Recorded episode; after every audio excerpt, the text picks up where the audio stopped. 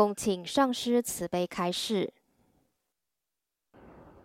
好，我们现场同修，还有全球各地线上共修的法友善心大德，大家平安吉祥，阿弥陀佛。阿弥陀佛。那今天这个阶段呢，就是要来研究修学佛法的问题。那好，我们抓紧时间来提出。尊贵上师，阿弥陀佛。阿弥陀佛。昨日花莲发生重大的台铁火车出轨事故，造成多人的伤亡。面对生命中的无常，身为亡者的亲友会感受到巨大的痛苦，觉得无常就是无力挽回、没有办法预料的事情。想请示尊贵上师，我们平常可以怎么做，才能让我们面对无常的时候，避免遭受这么大的痛苦呢？那我等一下，本来有一段莲花生大士的开示。那刚好就回答这个问题，现在念给大家听。莲花生大士他开示啊，杀生的过患和放生的功德。莲花生大士说，如果能够彻底戒杀，除了往昔深重难忏的恶业以外，根本不会出现痛苦不幸。天龙八部。也会保佑庇护，而且我莲师将恒时关照，解除彼等一切畏惧，以驱入后世罪恶深重的人，想要脱离地狱的方法，就是就是让人放生。以及挽回濒临绝境有情的生命，比这个更深的方法，诸佛也未曾说过。那这一段呢，极短的开示，就是讲出了非常多的真理啊。大士慈悲开始说，如果能够彻底的戒杀，戒杀。就包括了，就是自己不杀呢，然后呢，也不叫别人杀。那当然呢，能够远离但食众生的皮肉骨血这样的过失，那也是相当重要的。你说你都戒杀了，但是你吃山珍海味，吃这些众生的皮肉骨血。你说那是谁做的？那不关我的事。那个可能是你母亲做给你吃的，你太太做给你吃的，啊，那个饭馆的老板做给你吃的，是不是？跟你真的没关系吗？这些维系的因果业报的命债，真的被你撇得干干净净吗？不是这样子的。嗯，所以彻底的戒杀，就远离这种。杀生或者啖食众生肉的种种的过患呢，就是保持好，就不要用身与意来伤害众生，这样就是一个很清净、好慈悲、平等对待有情的状况。那大士慈悲开示呢，你如果能够做到这样。觉得往昔难忏的恶业以外，根本不会出现痛苦和不幸。往昔难忏啊，深重难以忏悔的恶业，有没有呢？有。你比如说，刻意的以嗔恨心或者以怅悦心去杀害。很多的众生的性命，那如果做这个事情了，这业力造的极重，那你今生再来戒杀，就有一点来不及。你虽然停止了造作杀业，但是呢，你过去造的这种杀业的业报是如此的巨大，所以很难忏悔。你说有没有这样？有啊。学佛了，戒杀了以后，还有没有过去造恶业的报应会来？还是有的。你出家了以后会不会呢？出家人会不会？出家也会啊。我以前，嗯，大约，哦，大概是不到二十岁的时候，嗯，就是好像去短期出家，是短期出家还是参加这种寺庙的活动？有点记不清了。就是这，我现在要讲的这个真实案例啊，是记得很清楚。你怎么很清楚嘞？就在寺庙里面呢，有一个塑胶的水桶，那寺寺庙里都是很简朴的嘛。啊，这个水桶啊，我怎么叫简朴？等一下你就晓得了。我有一次我要去用这个水桶，那其他的那个法师就说，那个桶子，就是以前装某某法师的，嗯。装某某法师的，这什么意思啊？但是说以前某某法师啊，出家以前最喜欢吃鹅肉，对我作证，他确实喜欢吃。在某某法师出家以前，因为我们后来对身份对出来了，某某法师呢，出家以前他担任过这个。区运代表队的这个，哦，这个武术的随团教练，我被他带过，因为我那时候是武术选手。我带他带的时候，那个是，哦，就是在，呃，大概就是读高中那时候，哦，他他去，他这最有名，这个老师很随和，这个教练很随和。然后这个选手啊，纵使训练再充分呢，他上台的时候啊，他会用他的手指说：“哎，不要紧张，我现在在你的背后给你写一个种子字，啊，比如说给你写一个哄字，写一个睡字，然后再弹指一下，哎，哎，上去，你看佛菩萨会保佑你啊！我们大家都心都很安定，因为又有佛缘，又爱吃鹅肉，可惜。”他每次这个运动会结束啊，他都带这个选手啊，但他知道有一个县市交流道下面有一个鹅肉非常好吃，我在那边大快朵颐，人很人很随和，啊，很就是很好，就可惜就是有一个爱吃肉、爱吃众生肉这样的一个不好的习惯，啊，但不知道过了多久，听说他出家了。那出家的时候，我又去参加这个寺庙的这个活动，很巧了，他就是他就是这位教练出家的寺庙，就是这么巧，因缘就是这么巧。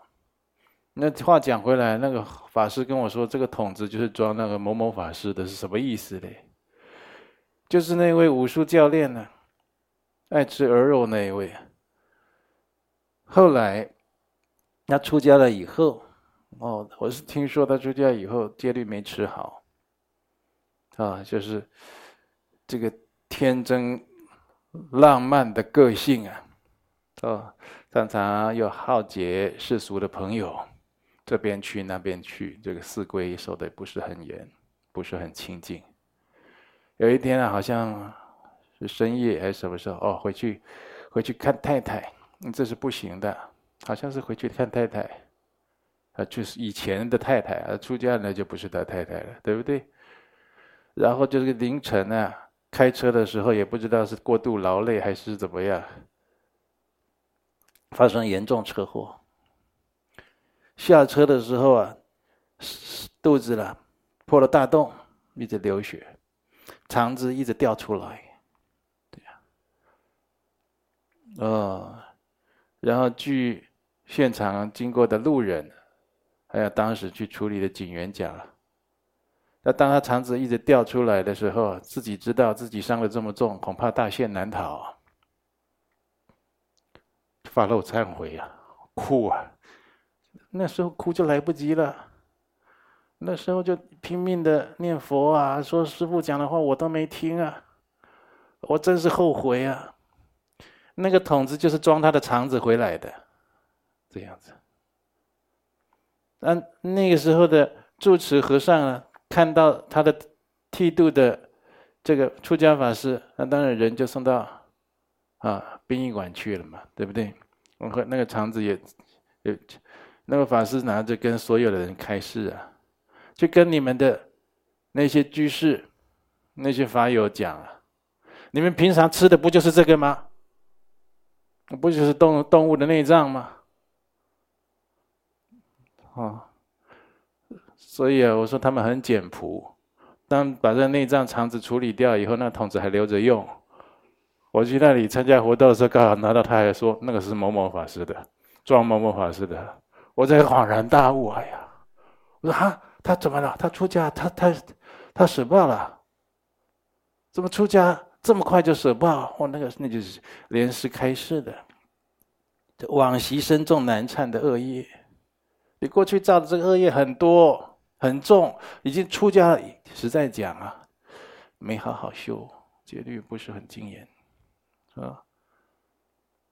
我刚才稍微讲一点点，你们就听出来了，对不对？其实不止这些啊，那不好意思讲啊，就是，这是也是一位前辈啊。嗯，所以我们今天学佛的人，无论出家在家，你自己要谨慎因果，要珍惜现在的色身慧命，还可以这样子安安稳稳修行发心的缘境。你不要以为现在来皈依佛门，做个佛弟子，啊，自己有做做定课，随喜布施行善，你就不要以为自己就有免死金牌了。你往昔做那些事情就一笔勾销，不是这样子的，就是就是努力精进，抢时间修行，让这种因果业报、善恶业报的排列啊，它能够重组。怎么叫重组呢？啊，比如说你过去造的杀业，现在快现前了，可是你却放生。哦，你过去造的这个杀业又要现前了，可是你却发愿吃素。哦，杀业又要现前了，哦，我去做义工。那是不是就一直有善业插队进来了？那你那个恶业啊，就一直被往后推，往后推迟。这个善恶业报它一定会来，但是它的排列组合可以重组。我们修行抢时间，抢时间道理就在这里。抢什么时间？抢在你还活着的时候，还想修的时候，不要让这些业报，呃，这些异熟果啊，让他抢时间先到了。你刚才讲到花莲哦，这个铁路不幸的事件，真是令人痛心的。所以我们今天下午超度法会，也为这些往生舍报的这些啊不幸的人呢、啊、同胞们呐、啊，做了这个超度莲位，好来给他祝祷。那也希望这个受伤的人能够赶快康复。那最重要的呢，就是每次发生这样的事情啊，像这种不幸的事情，你都要想，这就是所谓的无常。佛教我们的观死无常。你看，我们有同修差点坐上这一班列车啊。嗯，他他，我记得是一两个礼拜前，他还写单子来问的呢。他差一点就要上这班列车了。那由于他，呃，他说菩萨加持他，给他拨转，他没有上那班车。嗯，这类的例子例子很多了啊。那如果真的不幸上了这班车呢？哎呀，那也是，就是这个业报啊。分两种，啊，这个业啊，一个叫做共业，一种叫不共业。啊，这个业有分两种啊，共业就是共同的。你比如说，你过去造了要坐上这班火车的共业，你当来现前，你就一起跟大家上车了。但是很不幸的车祸发生了。可是你有不共业啊，你过去假如有杀生，现在有只有杀业报，那当然寿命就短促了啊，这种血光啦，等等啦，或者这个身体啦、肢体啦，不能完好，呃，这有人就发生了不幸，顷刻之间就丧失性命了。有人没事，这就是不共业。共业同搭一班车，不共业就是你们受的业报程度不同，差在哪里？差在当时造作，还有事后的忏悔弥补。你过去造作那些恶业，事后有没有发露忏悔？有没有弥补？差在这边。所以同学平时抢时间修行，行善、忏悔，你看它有多重要？哦，莲花生大师开示的，他说：“你如果能够彻底戒杀。”哦，除了这种往昔深重难忏的恶业以外啊，根本不会出现痛苦不幸。事实证明，你看那些吃素、放生、到处做善事、劝别人、帮别人的，你无论他贫富程度如何，他心里啊，常常都有法喜，都很平安，都能大事化小，小事化无。而且最可贵的是，这样的人啊，就算他的经济状况不好，就算他的身体状况不好，他的心心心里啊，深处啊，是相当相当的有一指而有深层的喜悦的。为什么？他将来可以往生净土，他现在做的事情是绝绝对正确的事情，他随时心都能安，都能笃定踏实，啊。所以莲师他有开示啊，他不会出现痛苦和不幸啊。天龙八部也会保佑庇护天龙、龙族、龙神。我们常常在水族放生，对不对？你知道那些鱼虾啦、蟹啦、蚌壳啦，这些水族海星啊，那都是龙王的眷属啊，那都属龙族。你是直接在救赎、在延续这些龙族的性命啊！天龙八部当然守护你啊，八部圣众啊，嗯，而且莲花生大师还开始，而且我莲师将恒时关照，戒除彼等一切畏惧，恒时关照啊！哎呀。长时间，就是在我们这大乘佛法里有一句叫做什么“诸佛护念”呢？那莲师是三世诸佛的总集啊！莲师如果关照你，等同诸佛护念呢，让他给你化消凶灾横劫，给你做加持守护。你看一个彻底戒杀，有这么多的功德啊！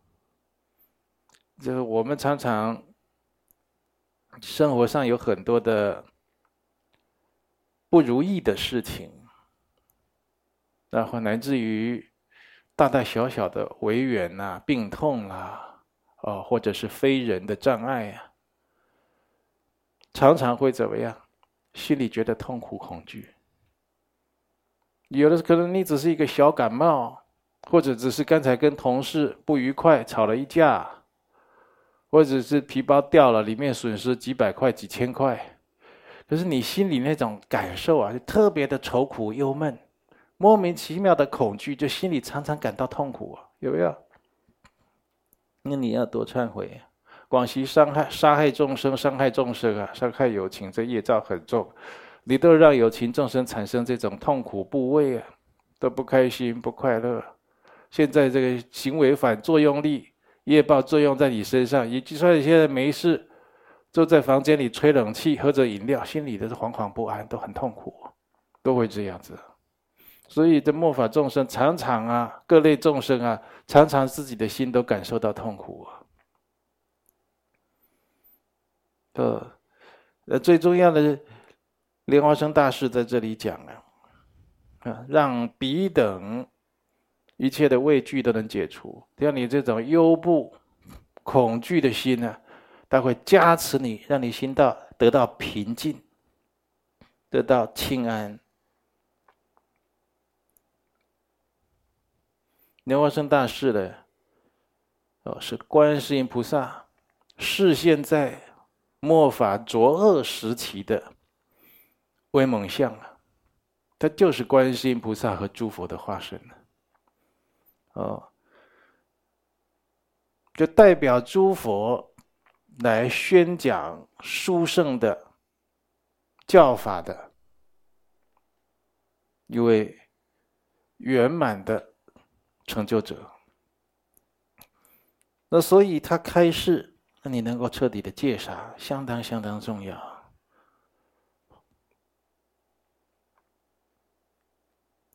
已趋入后世罪恶深重的人们，想要脱离地狱的方法，什么意思呢？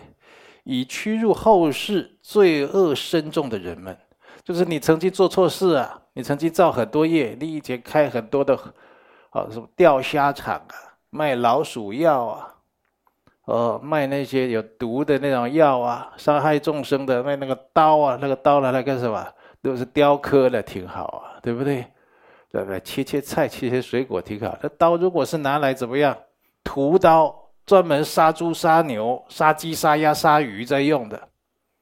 你做那个，你说我做，我没叫他们杀。对啊，那你就变成一个助缘了嘛，杀生的助缘了嘛，杀生的整个环节中间，哦，你去做了这样的事情啊，去帮助到这个杀杀生的事情，啊，能够遂行，啊，也要你这样的一个助缘的造作才会成嘛，所以这也是有罪业的。所以就很做过很多这样的事，像很多人的这个心情不好的时候，他把很多的有毒药剂、化学药剂就倒到井里、倒到河里，是不是？你看那一下死了多少水族啊？你自己心情不好的时候，那个时候特别要要谨慎自己的身与意，有的时候那时候做出来的事情啊，是你永远忏悔都难弥补的，你追悔莫及的事情。那时候正正更是要让自己平静下来。要冷静下来，所以莲师开示，已趋入后世罪恶深重的人们，就将来呀、啊，你惨了，你做很多坏事，怎么样呢？快要堕地狱了。你有这个些微的佛法的常识知见，你都知道，我做这样的事，我将来一定堕地狱，我一定堕恶道。像这样的人，莲花生大师在这里做开示，他开示什么呢？你想要脱离地狱的办法，哦，他在这里开示了，是什么？简单，就是让人放生，劝人放生啊！我载别人去放生啊！你要孝顺你父母亲，你父母亲如果他是放生，如果是他脚啊啊比较不能走远啊，会累，你开车啊，冷气调好去载他，车上给他放着毛巾、饮料。啊，还不是爱看、爱听、爱看的音乐，找他喜欢的人哄着他去，好吧，对不对？那没钱你帮他出，你说我这钱给你是要参加今天放生的，啊，比如说你给他五千块，你说你可以留一千，留两千，其他三千、四千是要今天放生的，来，我帮你拿来做放生，好，收据该给他。让他养成这种放生、行善、布施的习惯。哈，如果你去做这样的人，你都劝到处宣导，叫人家放生，哦，去组这个放生会、放生的团体、救护动物的团体，去印劝人家放生的书。我们不是有一本书叫做什么《好生之德》？对不对？他专门在讲放生诸佛菩萨的教言，种种功德利益不可思议，好生之德。你去印这种书，我给你亲戚朋友啊，广为宣导，或者发视频，或者是发这个短讯，劝他放生。或者你常常去办这个放生活动了，哦，都常常出钱出力，啊，流汗啦，饭都没吃好啊，也都没睡午觉啊，但是你都。哦，都是为了去张罗这些事，服务大家，把这个放生圆满起来。那功德就很大。你常年做这个，很多灾祸劫就在你流汗的时候，就在你这睡不好、没精打采的时候，你这强忍着身子啊去做这有意义的时候，你那些灾祸劫就在这个当下就就已经消渺无踪了，业障就消掉了。啊，所以你平常做这些事，有没有吃好？没吃好？有没有睡好？没睡好？有没有花钱？有花钱？有没有付出自己的时间？对啊，好，在家里也都没有没有洗衣服，没有拖地，但是就为什么？为了帮大家服务大家，把这个放生法会做圆满，非常值得啊，非常有智慧。衣服没洗，回去再洗就好了；碗没洗，就去洗了就好了，这没什么。哦。所以你在在承担这种佛事道务，在辛苦的时候，你要想啊，我这只是宵夜啊，我感恩诸佛菩萨给我机会啊，我在流汗，我在辛苦，我在坚持，呃，我有机会了，非常感恩。你像我刚才讲那位法师渡破长流的时候，他低头一看，自己旁子都流出来，掉出来，那是掉一堆出来。那个时候的忏悔啊，那是真忏悔，那是真忏悔。你看过自己肠子掉一堆出来过吗？那种景象，电视上看过就很恐怖了，对不对？发生在自己身上，那个忏悔起来油然而生，吓死了，也知道自己可能没机会了，啊，你就是有悔太迟了。你如果早一点呢？早一点，如果真出家了，是不是？那不就是很多事情又都都又都改写了吗？所以你想要解脱，你过去所造种种恶业，你怕你将来堕到不好的境界去，特别是怕堕到地狱道去，就是劝人放生，让人家能够参加放生，让人家养成放生的习惯。你就说你不放生，你起码戒杀，至少你不要伤害啊。嗯，以及挽回濒临绝境有情的生命，这些有情众生他濒临绝境，你看，你看我们这听到在花莲这个火车的意外，那就是濒临绝境嘛。一个的车子冲到出轨了，都还被挤压到这个隧道里面，乌漆嘛黑的。你看，我听说那个车厢里还有乘客，很不幸啊，那肢体都不全了，当场就就舍报了。我在惊惧当中就舍报了，可能上一刻还在跟自己所亲所爱的人还在划手机、讲电话，还在喝着饮料，好吃着自己好吃的东西，看着风景，都不一定的，是不是？顷刻之间，他立刻进入下一世。那陌生的下一世啊，啊，那这一世的很多东西都跟他就都没关系了，他这也都无能为力了。所以，我们如果能够，啊，像这个我们各县市道场的放生主任呢，是不是自己要好好的发发心，自己想自己有没有像莲花生大师开示这样善尽自己的。职责、德能，你就算再忙啊，你可以邀约啊，邀约那很善良、很慈悲的人啊，来帮忙啊，加入这个团队，是不是？呃，来共同来筹划，共同来备办，做这样的慈悲事业。我们最近澎湖，还有，哦，这个泰国。啊，大陆同修，啊，马来西亚同修，还有今天香港同修，还有各县市道场，啊，最近在这观世音菩萨圣诞，都有做这种慈悲的护生活动，非常随喜。我们还有这个，哦，近期的海狸妈妈。抢救海狸妈妈，庆祝母亲节，对不对？因为每个一只母海狸肚子里有几百有几百万颗的鱼卵呢，啊，我们把它做这个合法的海洋放流，同时也成全救护了它的性命，啊，像这类的事情啊，应该去多做的，多去宣传，多去推动，多跟人家讲。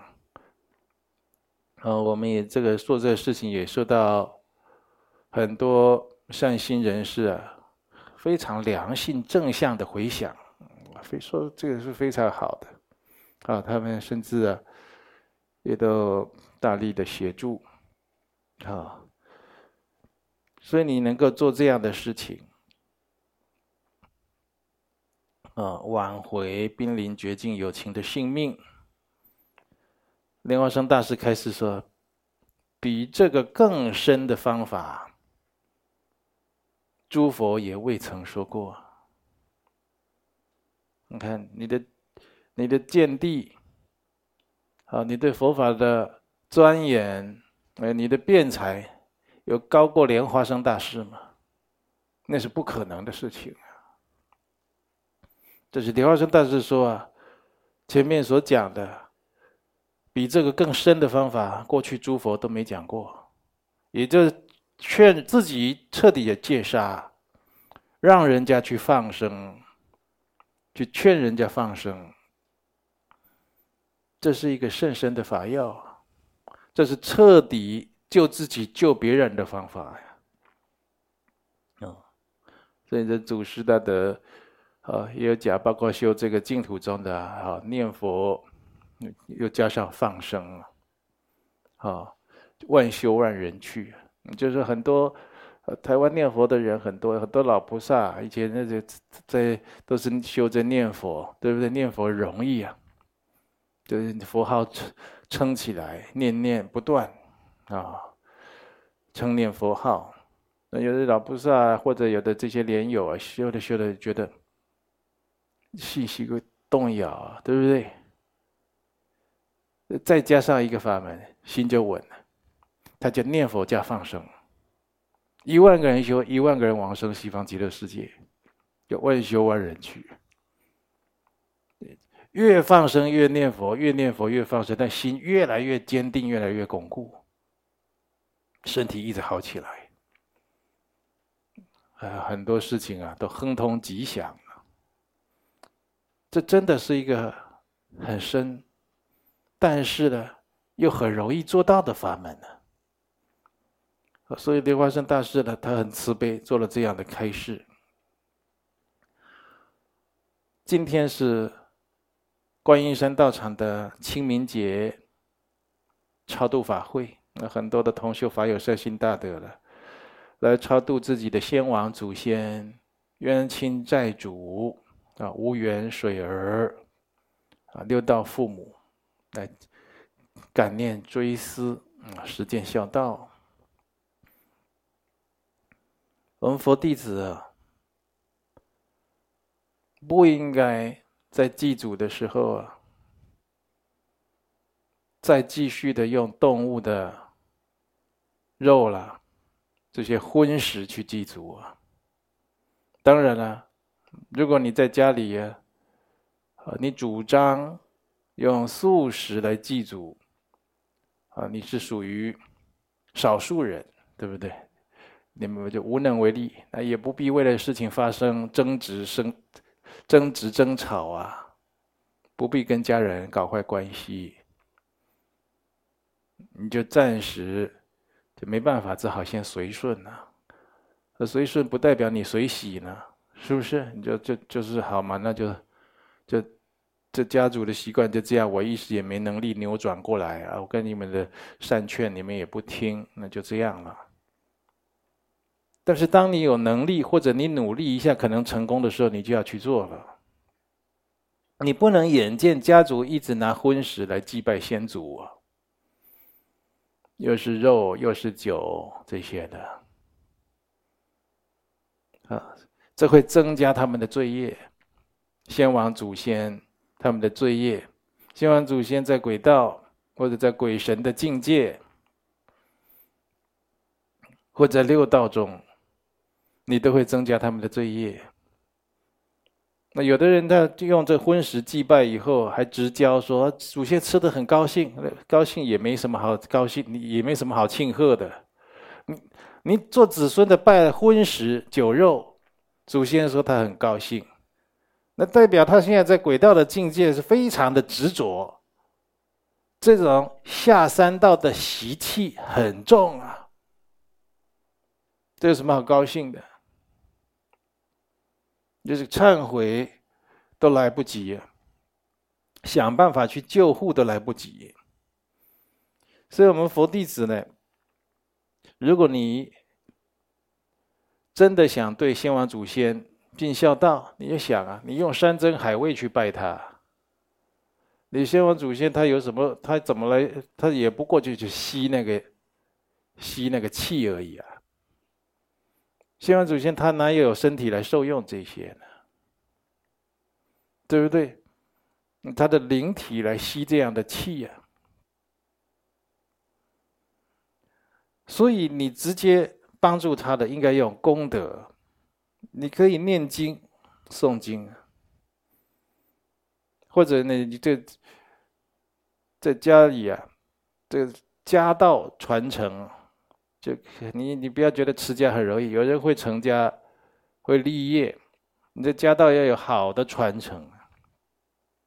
你在家里就是就清明节的时候，或者超度祖先的节日的时候啊，就请出家人来诵经，就请出家人为你们家里面做一个小型法会，专门为你们这一家的先王祖先、冤亲债主做的法会超荐。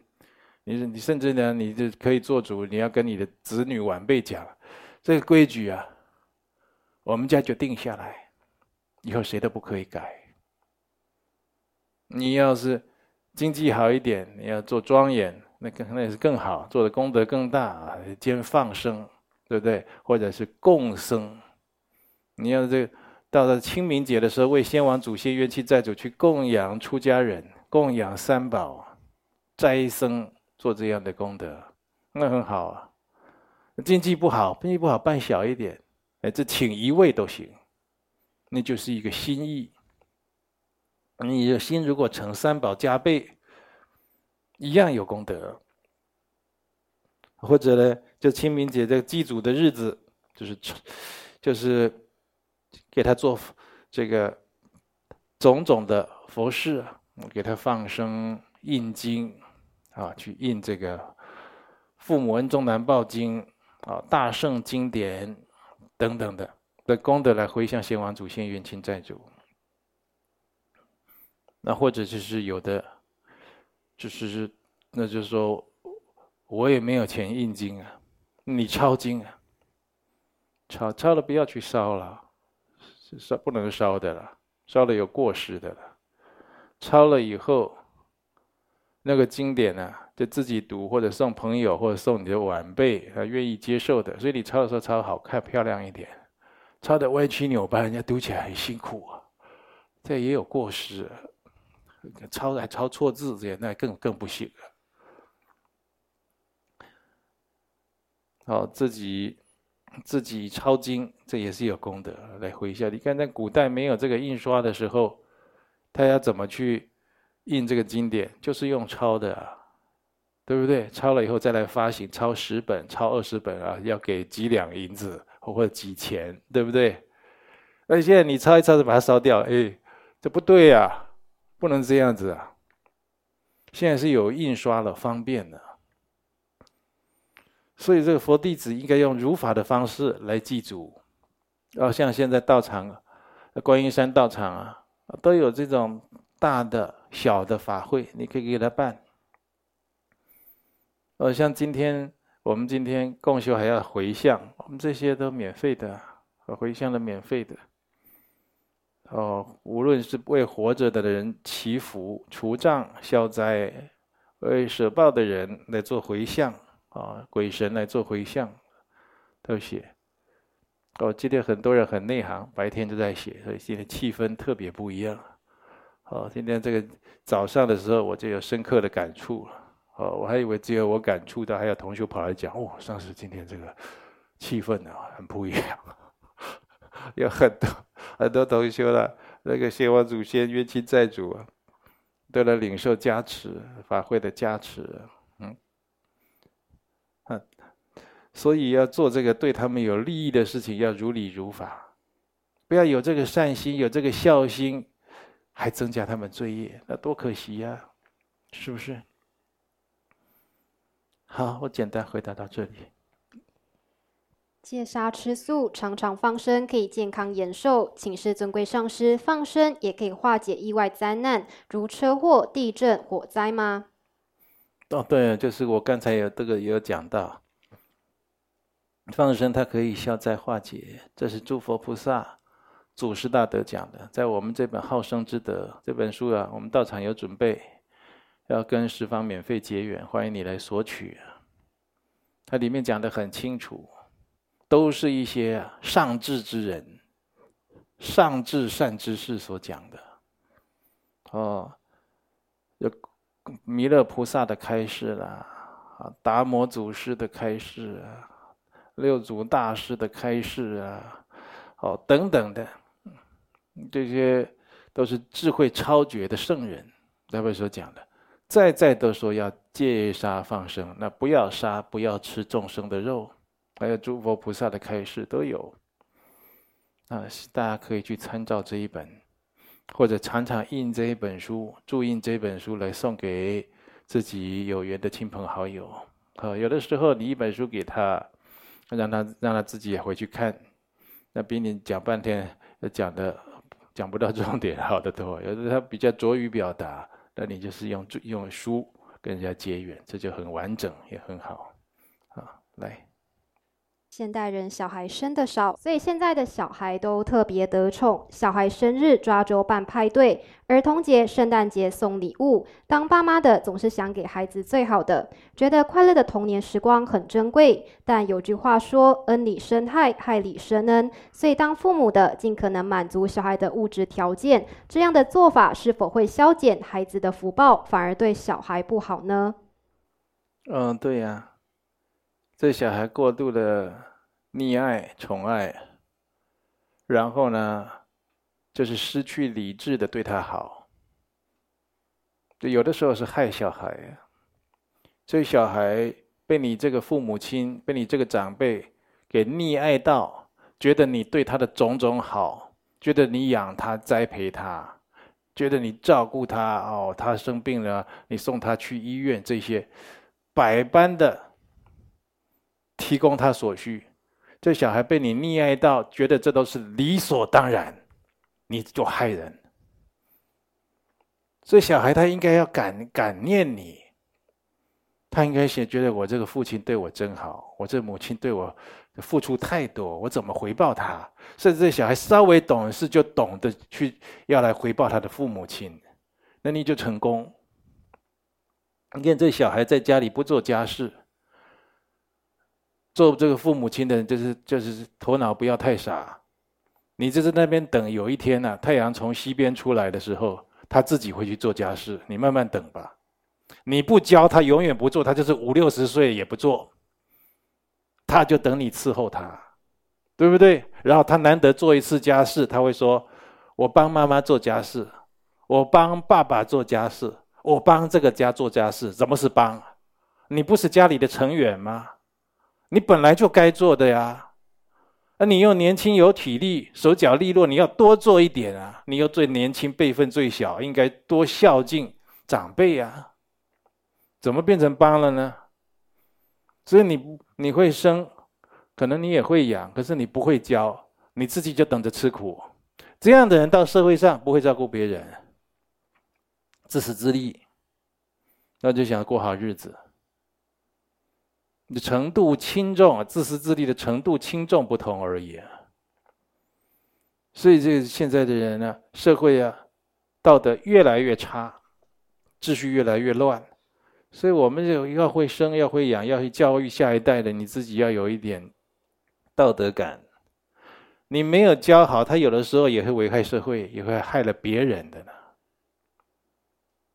所以就是说，你现在哦，你要要给他。这小孩有的就家里、啊，就生个独子，哦，或者独生女，百般的溺爱集于一身呢。爷爷奶奶也疼爱，爸爸妈妈也疼爱，要什么有什么，东西多的他觉得这个理所当然，放了给他坏，放给他过去。你看这小孩不折寿吗？不生病吗？他以后会爱惜东西吗？他会知道这些东西来得之不易吗？他会去仔细去省思这个过程吗？不会，他觉得这理所当然。理所当然，反过来讲，就是你只要稍微让他不满意，他就生气，他就跳脚，他就发飙，他就给你好看。我亲眼所见呢，那个逆子或逆女，只要这个妈妈、这个爸爸不听他的话，不合他的意。他立刻讲话去刺激这个母亲，刺激这个父亲，或者又做什么样的这种事情，让这个父母亲陷入百般痛苦之中。他立刻教训你，就你好像遇到鬼一样，你遇到这个专门在伤伤害众生的鬼，报复心很强的鬼一样，他立刻就教训你了。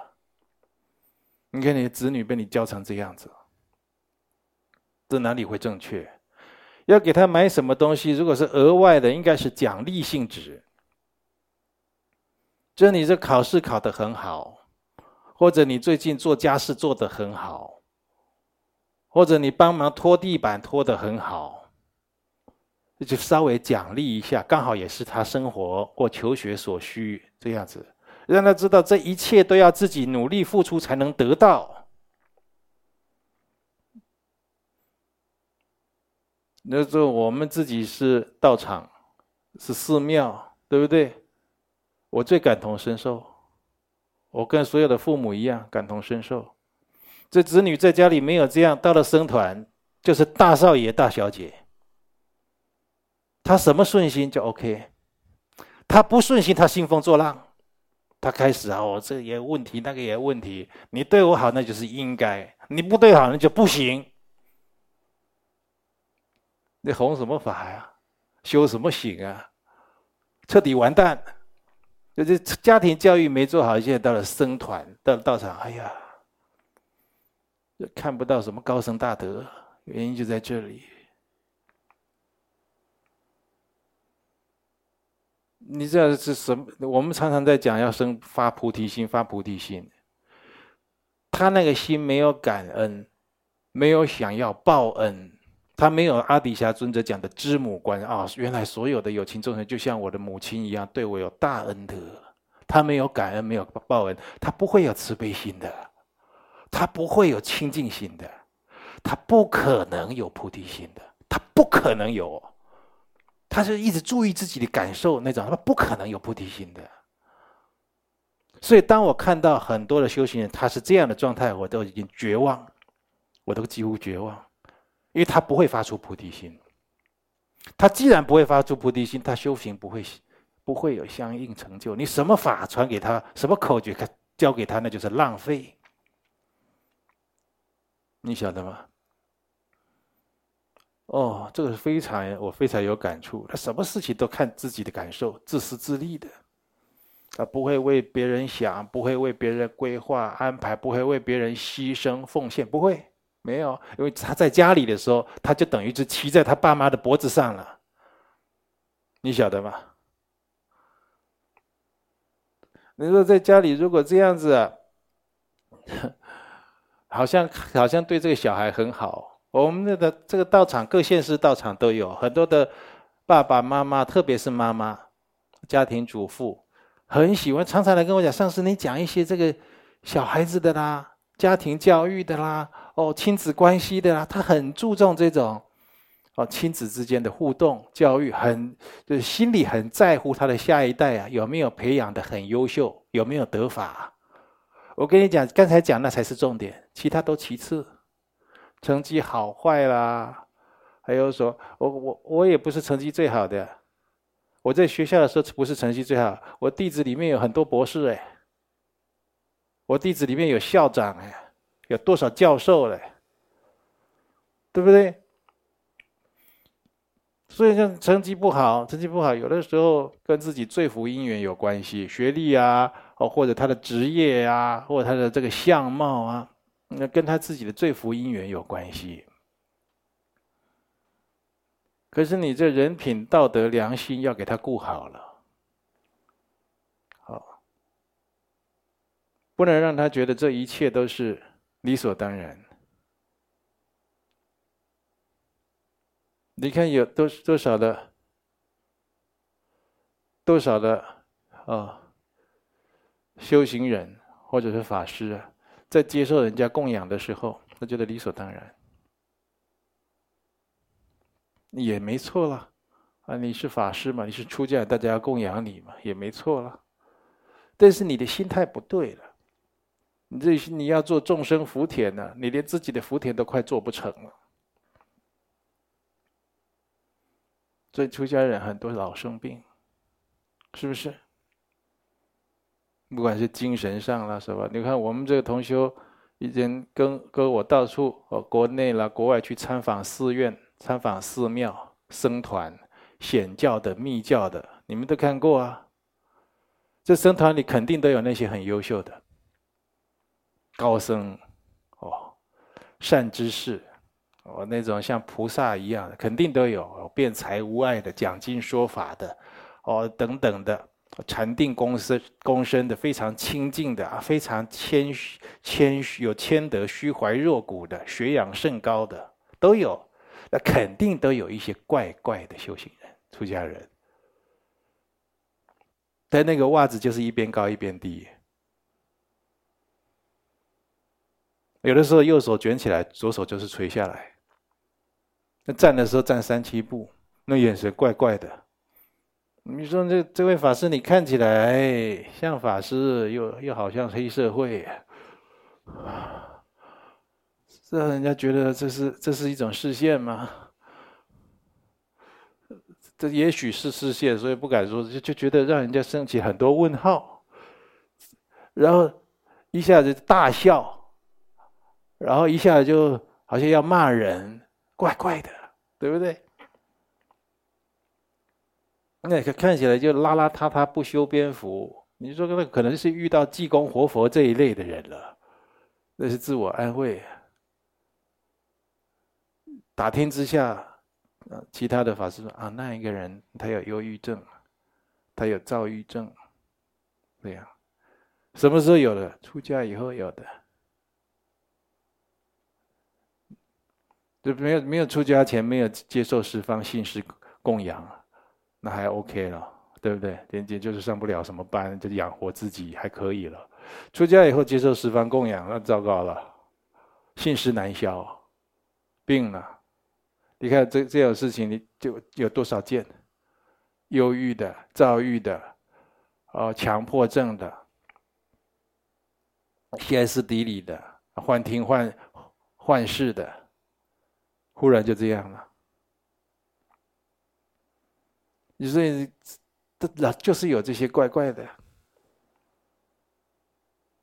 那那为什么那些怪怪的人怎么来的？你自己不不如理如法的努力精进，小心修成人模鬼样啊！人不像人，鬼不像鬼啊！小心啊！那可不妙啊！那不就说明你修行就是要失败了？